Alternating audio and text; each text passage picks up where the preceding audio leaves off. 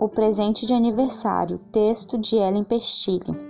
Este livro conta a história de o papai Paio, a mamãe Calabresa e o filho Torresminho.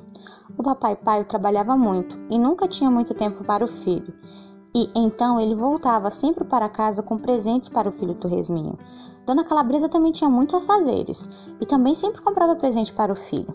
E assim o Torresminho ganhava presente no Natal, no Dia das Crianças, no Ano Novo, na Páscoa, nos dias comuns, dia de supermercado, dia de ir no banco. Os pais sempre traziam presente para o filho. De tão acostumado a ganhar presentes, Torresminho perguntava até para as visitas que chegavam em sua casa se elas lhe tinham trazido alguma coisa. Torresminho nem mesmo conseguia entrar no quarto de tantos presentes ganhos, mas ele sempre ainda faltava alguma coisa. Um dia, no dia de sua festa de aniversário, Torresminho conheceu Linguiço, um amigo de um amigo seu. Linguiço não trouxe nenhum presente para Torresminho, mas eles brincaram, brincaram muito.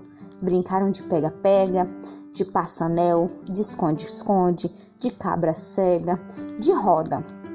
E os convidados ficaram com vontade de brincar também. Papai Paio que estava estressado depois de pular corda, acabou relaxando. Dona Calabresa, também cansada, despenteou o cabelo e foi brincar de cabra cega. E a festa foi virando festa mesmo, e todos se divertiram para valer.